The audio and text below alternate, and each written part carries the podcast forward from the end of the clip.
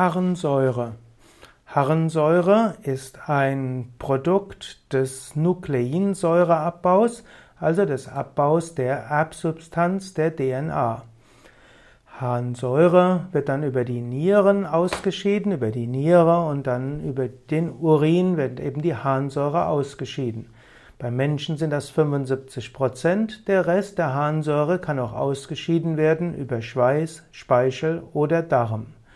Harnsäure wird insbesondere bei den Primaten ab, aus, entstehen.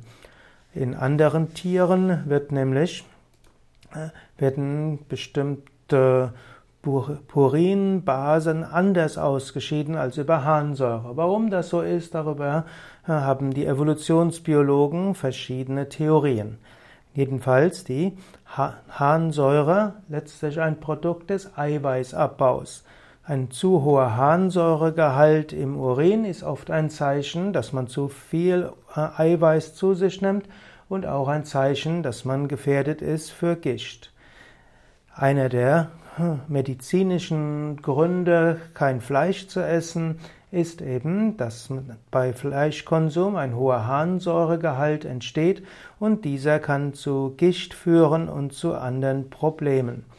Daher sollte man Vegetarier sein, am besten Veganer, und dann wird man auch nicht zu viel Harnsäure produzieren und dann sind, bleiben Nieren gesund und auch die Gelenke.